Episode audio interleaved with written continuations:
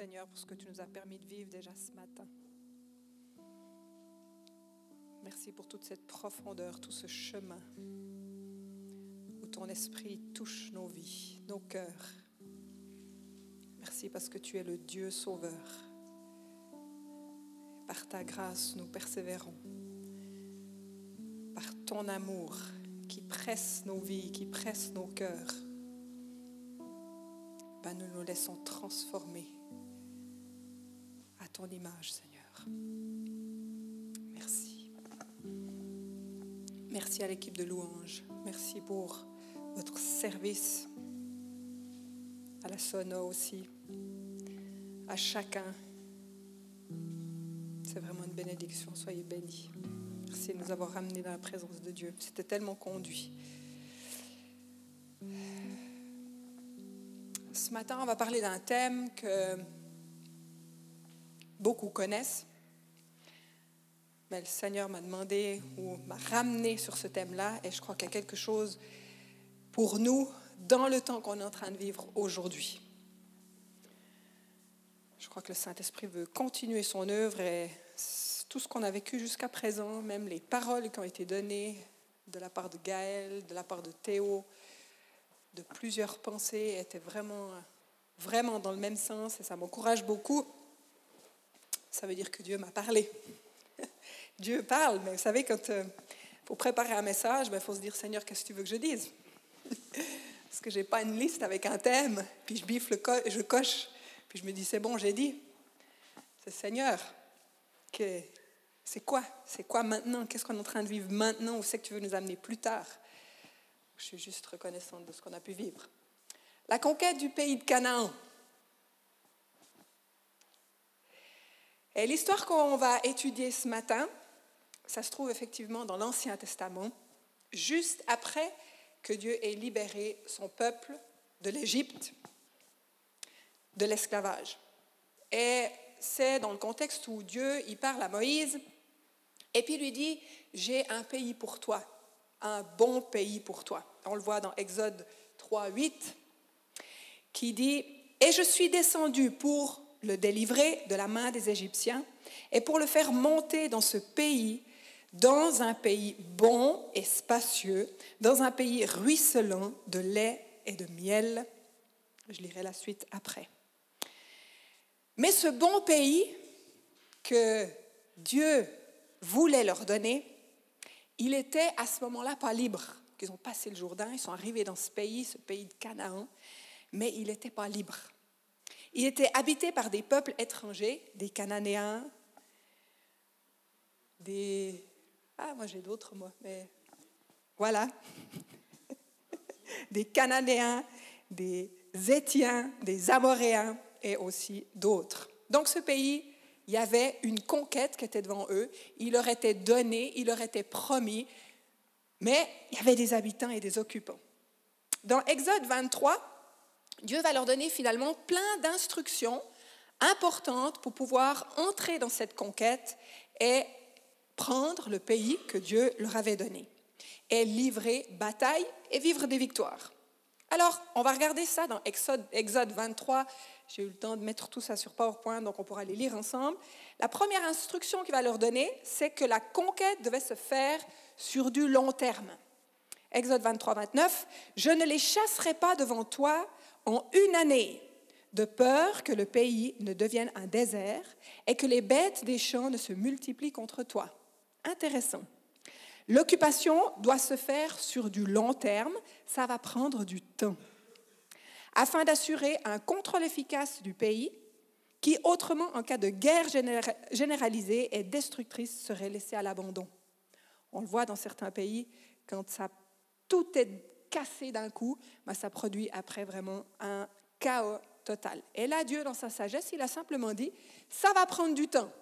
Vous n'aurez pas votre terre promise du jour au lendemain. C'est un chemin. Ensuite, quand on continue au verset 30, la conquête devait se faire par étapes, petit à petit. Il dit, je les chasserai peu à peu devant toi, jusqu'à ce que tu croisses en nombre et que tu hérites le pays. De nouveau, il y a une notion de temps et il y a une notion de peu à peu. Il y a une notion de processus. Il y a une notion de victoire en victoire. Ils avaient besoin de temps pour se reposer, se ravitailler, peut-être s'organiser, reprendre des forces, se multiplier. Donc, c'était une histoire de temps. Cette conquête ne pouvait pas se faire en une seule fois. C'est intéressant de voir cette sagesse de Dieu, que Dieu nous donne un pays, mais on a une part à jouer.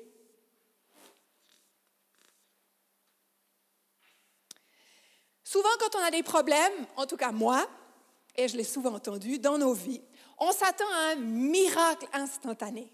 Seigneur, viens me sortir de là, change ma situation. Je veux me réveiller demain matin, c'est plus la même chose. T'es le Dieu vivant, t'es le Dieu tout-puissant, t'es capable de tout.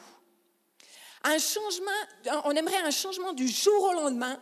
On veut une délivrance de nos problèmes rapidement. Vous êtes d'accord? Vous êtes comme moi? On aime manger vite, on aime peser sur un bouton, la lumière vient et s'éteint. On aime aussi que Dieu réponde à nos prières rapidement. Mais Dieu fait les choses avec sagesse sur du long terme et dans le peu à peu. La vie est un processus de croissance, de maturité. Comme on l'a vu au week-end avec on commence par être un jeune enfant, ensuite un jeune Jean et ensuite un adulte, un père et une mère. On commence par des étapes. La vie est faite de ça, de maturité. Elle est aussi faite de liberté petit à petit et de délivrance. On n'est pas libre du jour au lendemain. D'ailleurs, la nature en témoigne. Si je plante un arbre, jusqu'à ce qu'il soit beau, qu'il porte du fruit et que je puisse m'abriter dessous, ça prend un certain temps. Le troisième point que Dieu leur donne, dans le verset qui suit, 31, Dieu leur établit des limites. C'est intéressant aussi. Et j'ai établi tes limites, depuis la mer Rouge jusqu'à la mer des Philistins, et depuis le désert jusqu'au fleuve. Il leur donne un terrain précis à conquérir. Et je crois que Dieu, dans sa sagesse encore, il nous donne toujours un terrain particulier. C'est pas va dans le monde entier. C'est commence là où tu te trouves, d'abord à Jérusalem. Les hommes, ils ont été très impactés, en tout cas mon homme, mais j'ai entendu d'autres hommes aussi, par ce samedi où ils ont été interpellés à s'occuper et à gérer et à apprendre à régner sur leur terrain, sur leur jardin, qui était premièrement leur propre vie, leur couple et leur famille. Et Dieu procède toujours comme ça, il donne une limite. Et ce que j'aimerais partager ce matin, cette première limite, ce premier terrain dans lequel Dieu nous apprend à régner, à combattre, à avoir la victoire, à conquérir, à être casser les forteresses. On a parlé de tout ça ce matin, je trouvais ça trop beau, mais ce premier terrain, c'est notre propre vie. C'est notre propre cœur. Et quand on est fidèle dans les petites choses, Dieu va nous en donner des plus grandes. La Bible dit, garde ton cœur plus que toute autre chose. Garde, c'est pas garde. C'est soit un vaillant héros, un vaillant gardien, car l'ennemi rôde. Garde ton cœur, garde cette terre qui est là, plus que toute autre chose. C'est le siège de nos émotions, c'est nos pensées, c'est notre être intérieur. Le quatrième point, Dieu aime collaborer avec nous. C'est toujours dans le même passage. Moi, je trouve génial quand on commence à décortiquer la Bible. Il y a des choses extraordinaires. Dieu aime collaborer avec nous. Exode 23, la suite du verset 31. Car je livrerai entre tes mains les habitants du pays, et tu, ça c'est ta part, tu les chasseras de devant toi. Tu ne traiteras point d'alliance avec eux, ni avec leurs dieux. Ils n'habiteront pas dans ton pays de peur qu'ils ne te fassent pécher contre moi, car tu serviras leur Dieu certainement, et ce sera un piège pour toi. Premièrement, j'aimerais dire, c'est Dieu qui fait sa première part, et il a toujours fait, et il a toujours fait sa première part envers nous. Il nous livre l'ennemi. D'ailleurs, la Bible dit qu'il a déjà eu la victoire. Dieu leur dit, je vous livre l'ennemi. Vous êtes dans ce pays, je vais vous livrer l'ennemi. Mais vous, vous avez quelque chose à faire, et ça, c'est votre part. Toi, tu fais la tienne, chasser tous ces peuples hors du pays, ne pas faire alliance avec eux ainsi qu'avec leur Dieu. On peut réfléchir à tout type d'alliance de aujourd'hui qu'on pourrait faire. Une autre directive qui, à mon avis, était très importante, et j'aimerais vraiment appuyer sur celle-ci, qui dit il devait conquérir le pays en entier. Pour moi, c'est quelque chose que Dieu me parlait ce matin, en entier, ou disons cette semaine. Dans Nombre 33, 51 à 54, je trouve important de le lire, parle aux fils d'Israël et dis-leur, donc on est toujours dans la même histoire, même si ce n'est pas dans Exode, quand vous aurez passé le Jourdain et que vous serez entrés dans le pays de Canaan, vous déposséderez tous les habitants dans le pays devant vous, et vous détruirez toutes leurs figures sculptées, et vous détruirez toutes leurs images de fonte, et vous dévasterez tous les hauts lieux, et vous prendrez possession du pays, et vous y habiterez, car je vous ai donné le pays pour euh, le posséder. Il y a une notion de radicalité. Tout ne, ne laisse rien passer. Prends tout le pays que je t'ai donné. C'est radical et c'est sans compromis. Ça va prendre du temps, ça va prendre des années, mais tout. Laisse rien passer. Et ensuite, il dit, si tu ne le fais pas, il y a des conséquences. Et ces conséquences, elles sont écrites au verset 55. Et si vous ne dépossédez pas devant vous les habitants du pays, ceux d'entre eux que vous laisserez de reste seront comme des épines. Ce matin, Théo a parlé d'épines. Ceux que vous laisserez en reste seront comme des épines dans vos yeux, ça fait mal, et comme des piquants dans vos côtés. Et ils vous opprimeront dans le pays où vous habiterez. Ça, c'est les conséquences de si je ne fais pas ce travail en entier. Parce que ça va me revenir dessus et je vais entrer dans le compromis. Mais si vous obéissez, alors c'est beau parce que Dieu il dit toujours attention, voilà, mais si vous obéissez, ça on le voit dans Exode 23, 24 à 29, il n'y a pas de slide pour ça, il dit qu'il y aura de la nourriture en abondance, de l'eau, ça veut dire une vie, de quoi manger, de quoi vivre. Il y aura la santé, c'est même écrit qu'il n'y aura pas de maladie, il n'y aura aucune stérilité parmi vous, multiplication, prospérité dans le peuple, vie. Il y aura la faveur, la réussite et la victoire. Donc voilà ce que Dieu, il leur dit avec clarté. Et c'est ce que Dieu veut pour chacun d'entre nous, que nous puissions être dans cette victoire, que nous puissions être dans cette euh, santé, dans cette multiplication, dans ce pays qu'il a pour nous. Alors, vous imaginez bien, parce que vous connaissez votre Bible comme moi, que malheureusement, ce n'est pas ce qui est arrivé. parce que l'être humain reste l'être humain toute sa vie et la nature charnelle reste. Malheureusement, ils ont désobéi à Dieu et les conséquences ont été désastreuse. On le voit dans le psaume 106, verset 34 à 36. Ils ne détruisirent point les peuples, comme l'Éternel leur avait pourtant dit. Mais ils se mêlèrent parmi les nations et ils apprirent les œuvres, ils apprirent leurs œuvres et ils servirent leurs idoles et elles leur furent en piège. Après, dans 2 Rois 17, 7 à 14, mais je ne vais pas le lire, c'est un, texte un petit peu plus long, on voit qu'ils rentrent dans le compromis, c'est mieux dit. On voit même qu'ils vivent dans deux mondes. Ils servent Dieu, mais en même temps, ils vont servir un petit peu les idoles des autres pays. Et puis, ils sont tellement pas bien qu'ils finissent par aller se cacher dans les montagnes et être en secret. Ils font des sacrifices dans le secret, en pensant que Dieu ne les verra pas.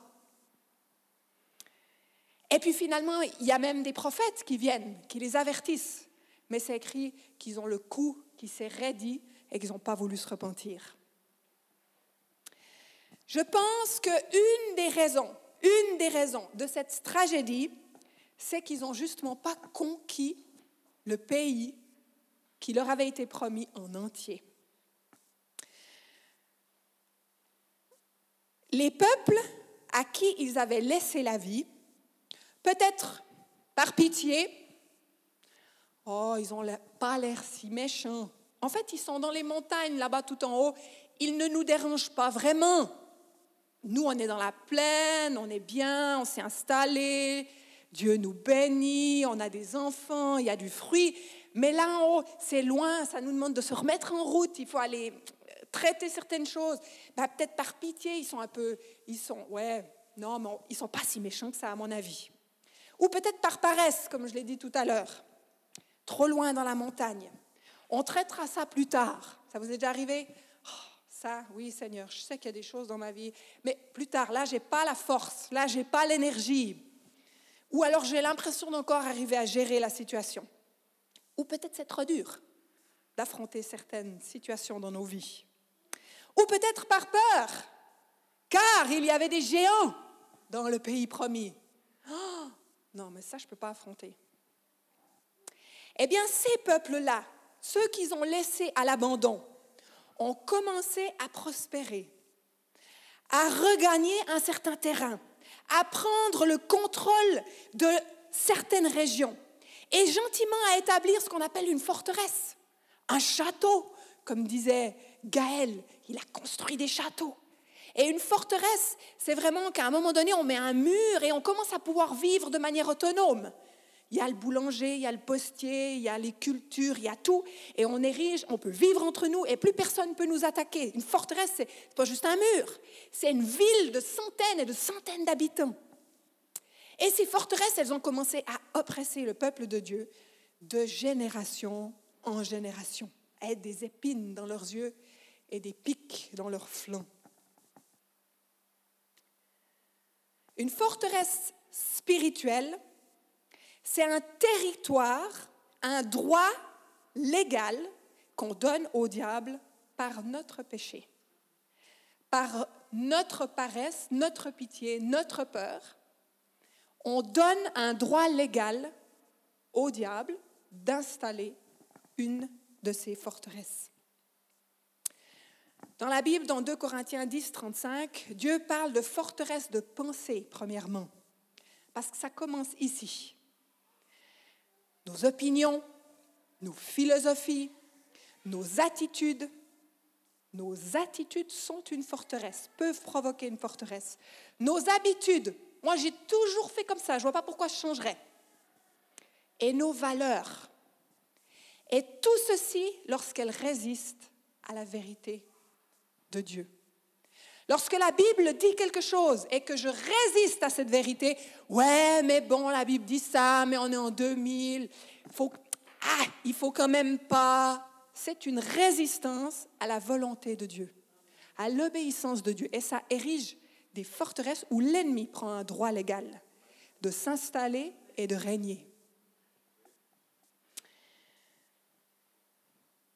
Voici différents accès pour les démons la colère, la résistance à la vérité de Dieu, la crainte, le jugement, l'avarice, le non-pardon, l'amertume, l'idolâtrie, l'immoralité sexuelle, la religiosité, la paresse, la pitié de soi, la rébellion, l'insignifiance, l'incrédulité, finalement tout ce que notre chair se bat pour régner.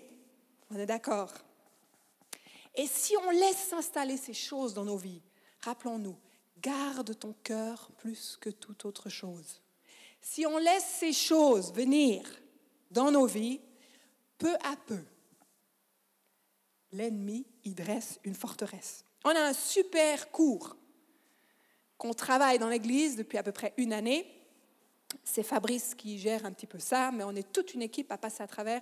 Et ça parle vraiment de comment entrer dans cette liberté. Et ça parle de comment ces forteresses s'installent dans nos vies et qui finalement commencent à porter un certain fruit. Et ils disent qu'une forteresse, ça commence dans ma propre pensée. Je pense. Ensuite, ça devient une décision. Puis après, bah, je commence à être en action par rapport à ma pensée qui est devenue une décision. Et ensuite, ça devient ma valeur. Et finalement, ça devient mon style de vie. Si je suis dans la pitié de soi, d'abord je me dis, ah, mais personne m'aime. Bon, ben, vu que personne m'aime, je vais prendre une décision. Chaque fois que j'arrive dans un groupe, je me mets de côté. Ou alors je me plains. Et ensuite, je commence à mettre des actions. Et après, ça devient ma valeur. Et ensuite, ça devient mon, mon style de vie. Vous avez déjà vu des gens pour qui la pitié de soi, c'est leur style de vie. Ils vivent au travers de ça, ils s'en rendent même plus compte. Et finalement, ça devient un lien et une dépendance où là, l'ennemi a parfaitement sa place. Si vous êtes intéressé à vivre ce cours, c'est un cours que nous vivons un à un. Vous pouvez aller vers Fabrice, il y a plein de gens qui sont formés et c'est un cours tellement bénissant qui nous permet justement d'entrer dans ce pays de Canaan, d'entrer dans cette liberté, de grandir en maturité. Ce que le peuple d'Israël a fait par le péché, par leur compromis, leur paresse, ils ont donné un droit légal à leur ennemi. Pourtant, ils étaient déjà dans le pays promis. C'est ça qui est intéressant. Ça veut dire que je peux être sauvé, je peux être dans le pays promis, mais vivre encore ces dimensions. 2 Pierre 1,9, il était sur le slide d'avant, j'ai fait une erreur. C'est écrit 2 Pierre 1,9, c'est dans le Nouveau Testament. Il a mis on oublie la purification de ses péchés d'autrefois. Donc ça veut dire qu'on peut se convertir, rentrer dans ce pays promis, oh, demander pardon à Jésus pour plusieurs péchés, puis après il y a certaines choses, ben, ah, on va de l'avant, ça va mieux. Puis après le Saint-Esprit nous montre des choses, puis on met un peu en oubli parce que maintenant on a appris, etc., etc. Il a mis en oubli la purification de ses péchés d'autrefois. À cause du terrain qu'il a laissé à l'ennemi, il est harcelé et malheureux. Le Nouveau Testament nous enseigne que ces récits de l'Ancien Testament sont des exemples pour nous. Ils sont comme des leçons pratiques que Dieu nous a laissées. Et ça, on le voit dans 1 Corinthiens 10, 11. Parce qu'il y en a qui disent, oui, mais ça, c'est l'Ancien Testament. Maintenant, on est dans une nouvelle. Non, dans une nouvelle. Mais la Bible dit dans 1 Corinthiens 10, 11, ces choses leur sont arrivées, en parlant du peuple d'Israël, pour vous servir d'exemple. Elles ont été écrites pour notre instruction, à nous qui sommes parvenus à la fin des siècles. Donc il y a quelque chose à apprendre de cette histoire qu'on peut vraiment prendre au sérieux ce matin. L'Égypte, vous le savez tous, elle représente notre ancienne vie, sans Dieu finalement.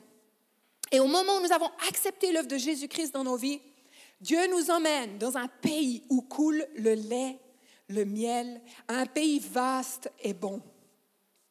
Dieu a des bons projets pour chacun d'entre nous, entre autres la liberté. Comme le peuple d'Israël, quand ils sont arrivés dans le pays de Canaan, il y avait des occupants et il fallait faire le ménage. Il y a une guerre, une conquête qui doit se faire dans nos vies peu à peu, peu à peu, avec du temps et en collaboration divine humaine. Dieu fait sa part, mais j'ai aussi ma part à faire. Alors peut-être tu dis, non, non, mais ça c'est l'Ancien Testament, moi je suis dans une nouvelle alliance. Jésus est mort pour moi.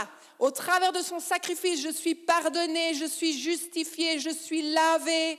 Oui, certainement. Et ça c'est vrai. Je suis réconcilié avec le Père. Je suis racheté. Mes péchés sont lavés. C'est pas possible qu'il y ait quelque chose en moi. Y a-t-il des forteresses? Dans ma vie. Hébreu 10, 14 nous parle de ce salut biblique qu'il nous promet. Il nous promet la libération de la sanction du péché. Au moment où on se convertit, il n'y a plus de sanction. Et la sanction du péché, c'est la mort. Ça, c'est fini. Parce que nous avons la vie éternelle en Jésus-Christ. Il nous promet la libération de la dépendance envers le péché. Je ne peux pas faire autrement. Je dois aller dans cette dépendance. Je suis lié. Non, Dieu veut te libérer et tu peux marcher de victoire en victoire. Ça, c'est ce que le salut nous propose ou nous promet. Et il nous promet aussi la libération de la présence constante du péché dans nos vies. Ça, c'est les trois choses que le salut, euh, il y en a plein d'autres, mais c'est entre autres dans Hébreu 10, 14 que le salut biblique nous promet. Dieu nous voit déjà aujourd'hui comme étant pleinement rétablis par sa grâce. Gloire à Dieu, on l'a chanté ce matin. Dans 2 Corinthiens 5, 17, il nous dit que nous sommes une nouvelle créature, que tout ce qui est ancien est passé et que tout ce qui est nouveau est déjà là. tu te contredis, Patricia, je ne comprends rien. Et ça, c'est vraiment notre position en Christ. Notre position en Christ, c'est que nous sommes une nouvelle créature, nous sommes justifiés, nous sommes libérés. Mais maintenant, j'aimerais vous montrer une image. Alors, je voulais prendre, Jérém, viens, parce que Jérémy est grand, ça je pourrais me cacher derrière. Alors c'est lui qui s'occupe de mon slide, alors on lui permettra. Et puis on va mettre, euh, on va mettre Alex, qui il, est bon théâtral ce matin. Alors, euh, et puis on va mettre euh, quelqu'un, Lorraine, viens. Elle pourra se cacher derrière Jérémie. Alors, ça, c'est Dieu le Père. C'est un beau rôle, hein? Dieu le Père. Et il y avait Lorraine. Juste un petit moment, t'es pas là? Tu n'existes pas? 30 secondes. Il y avait Lorraine qui voulait aller vers Dieu le Père, mais à cause de son péché, eh ben, Dieu a en horreur le péché et il ne peut pas recevoir Lorraine. Donc, il a fait venir son fils Jésus et Jésus, il s'est mis entre le Père et Lorraine, ce qui fait que Lorraine a pu se cacher derrière Jésus. Et alors que Lorraine va louer son Père et qu'elle a encore des choses dans sa vie qui ne sont pas parfaitement pures, mais au travers du sacrifice de Jésus, le Père, il voit Lorraine, en fait, il voit Jérémie. Il lui dit, mais bienvenue, Lorraine, parce que tu es en Jésus, parce que tu as été purifié, parce que tu es lavé, tu es justifié par le sang de mon Fils. Ce qui fait que Lorraine peut pleinement entrer dans la présence de Dieu, dans ce lieu saint, parce qu'elle est cachée en Jésus. Sans Jésus, Lorraine ne peut pas venir dans la présence du Père. Merci, Jérémie. Et je vois, je voyais Lorraine derrière toi.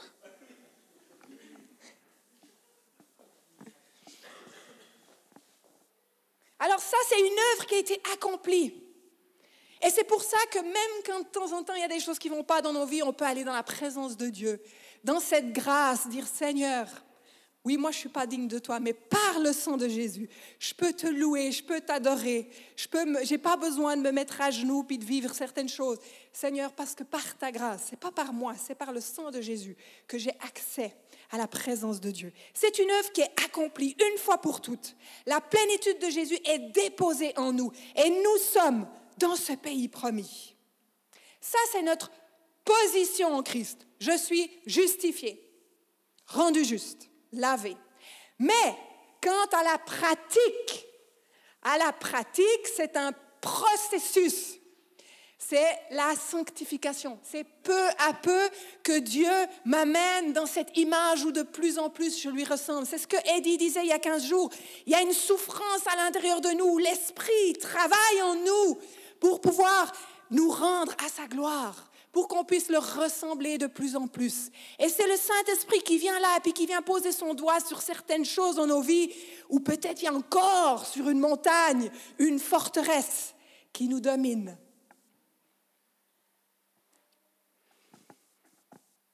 Vous savez, le raffinage de l'or, il y a 26 étapes. 26 étapes. Quand ils trouvent un morceau d'or, ils vont commencer à le chauffer à une haute température et tout ce qui est des petites scories va gentiment monter et hop, ils enlèvent la première partie, tac, ils le remettent dans un autre et 26 fois ils vont le chauffer et les scories vont monter. 26 fois. 26 étapes. Et vous savez quand c'est que l'or est parfaitement pur? L'or est parfaitement pur quand celui qui est en train de travailler l'or, il se voit à travers comme dans un miroir. Quand il se voit à travers comme dans un miroir, c'est que l'or est pur. Ça vous fait penser à quelque chose de parfaitement biblique? Et c'est exactement ça, c'est ce processus qui prend du temps, où on accepte d'être chauffé, où il y a des choses qui montent à la surface.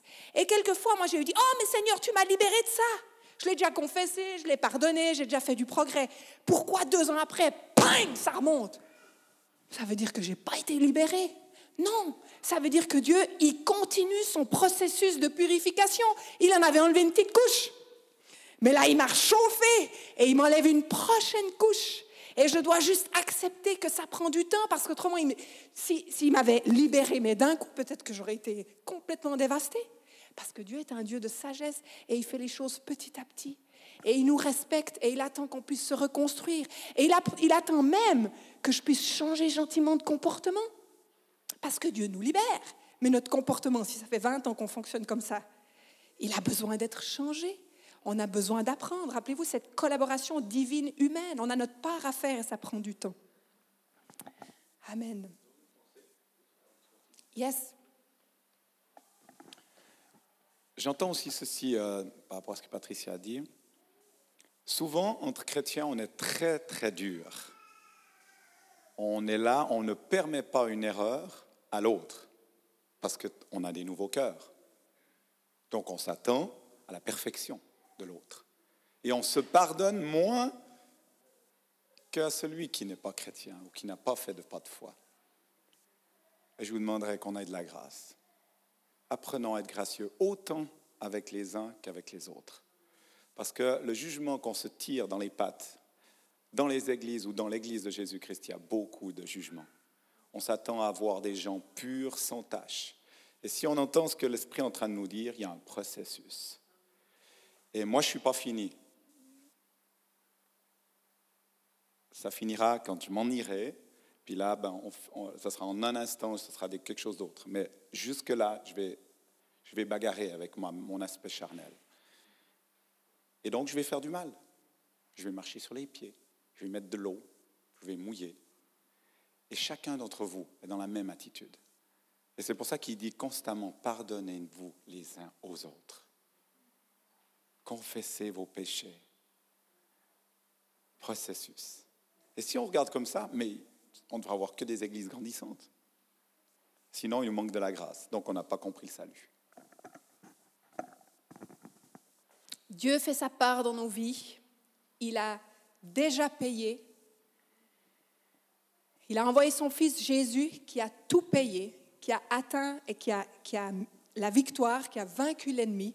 Dieu a fait sa part, divin, humain. Ma part à moi, c'est de reconnaître humblement les forteresses qui sont encore dans ma vie. Tu peux mettre la prochaine slide J'ai juste sauté un petit peu. Ma part à moi, Dieu me livre l'ennemi. Ma part à moi, c'est de le reconnaître humblement. C'est de le confesser. Demander pardon. Ça, je veux plus. C'est d'y renoncer et c'est ensuite de le remplacer, remplacer mes pensées avec les pensées de la parole de Dieu. Et cette parole de Dieu, elle va faire son effet pour que je puisse commencer à apprendre à vivre différemment. Philippiens 2, 12 nous dit, prochain slide, euh, tu peux mettre celui d'avant, excuse-moi. Ça, c'est trop beau. Cela rejoint l'enseignement de Eddie que je vous ai dit. Hein pour que le caractère, j'ai trouvé ça beau, le caractère de Jésus marque de plus en plus notre vie avec une mesure croissante de justice. C'est notre caractère qui a besoin de devenir le caractère de Jésus. Et ça, c'est vraiment important. Philippiens 2, 12 nous dit, faites donc fructifier votre salut avec crainte et respect. Donc, je l'ai reçu, mais après, je dois le faire fructifier, ça veut dire le travailler. Et nous avons la responsabilité de mettre en œuvre notre salut. Et ça, c'est notre part pour la gloire de Dieu. J'aimerais finir avec une image qui va juste un petit peu compléter ça.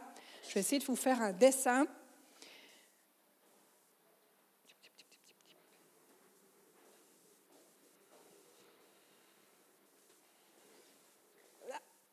Tout le monde voit plus ou moins? Je, tournerai. C'est une image que Eddie nous a parlé il y a, pas cette année, l'année d'avant, et que je crois Théo a recité ces derniers temps, ça m'a fait tilt pendant que je, je disais, mais Seigneur, ok, je comprends, tu veux nous parler de travailler sur nos vies. Le Seigneur m'a montré l'image de David.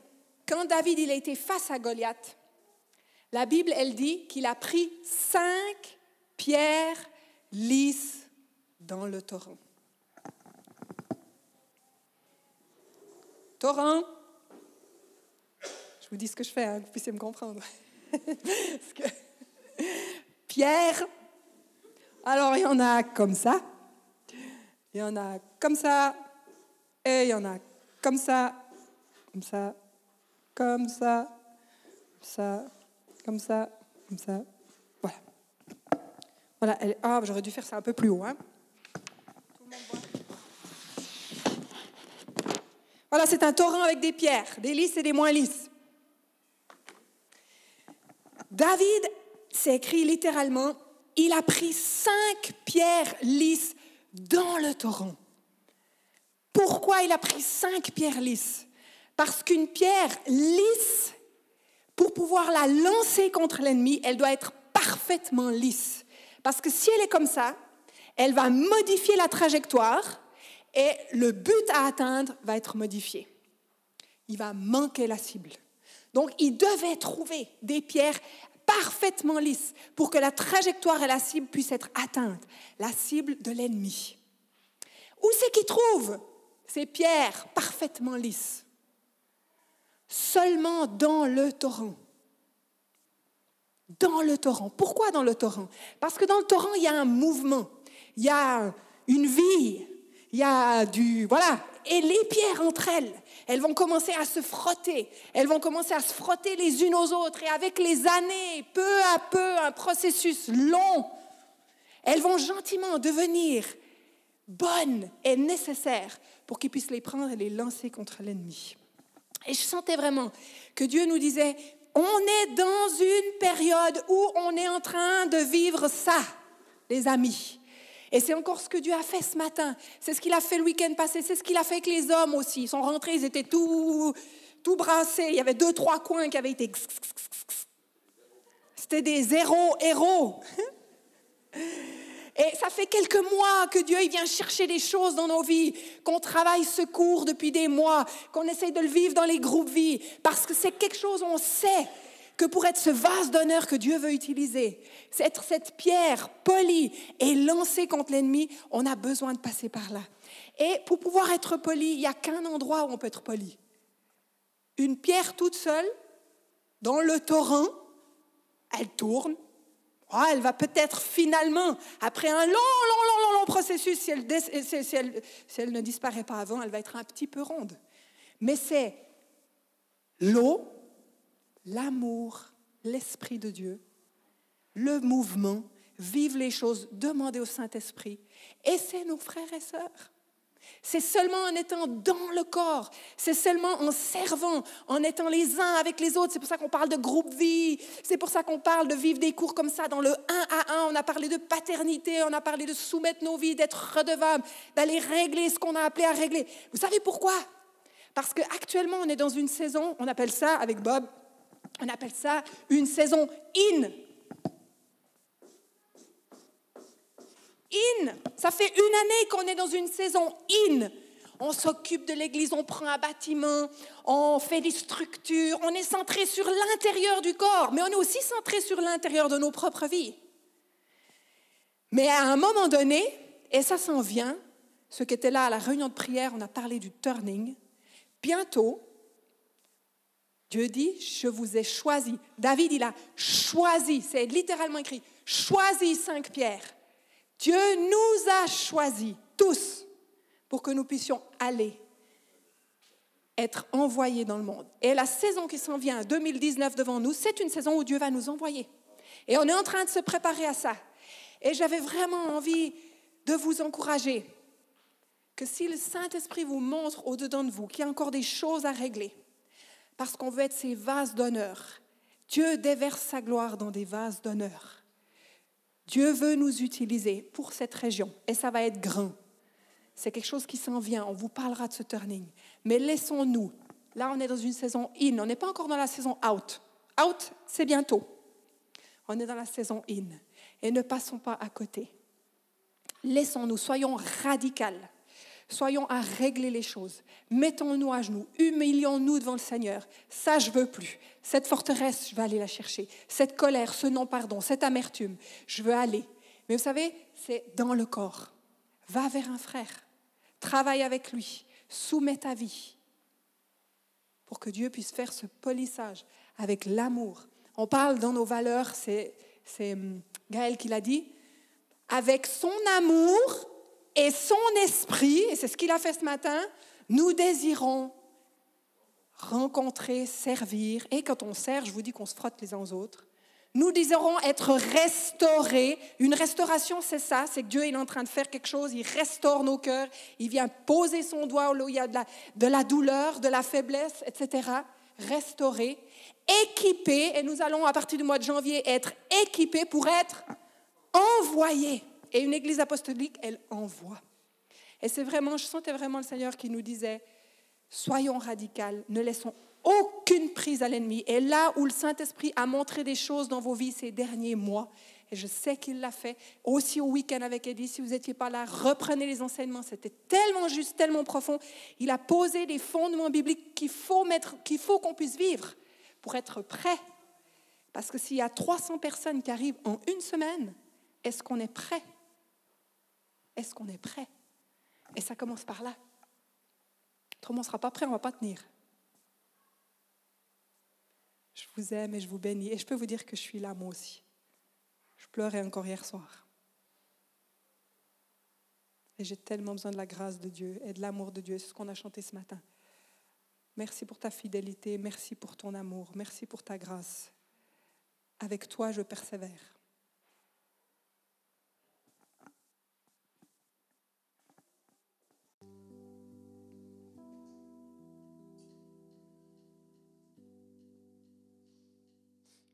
tes prises.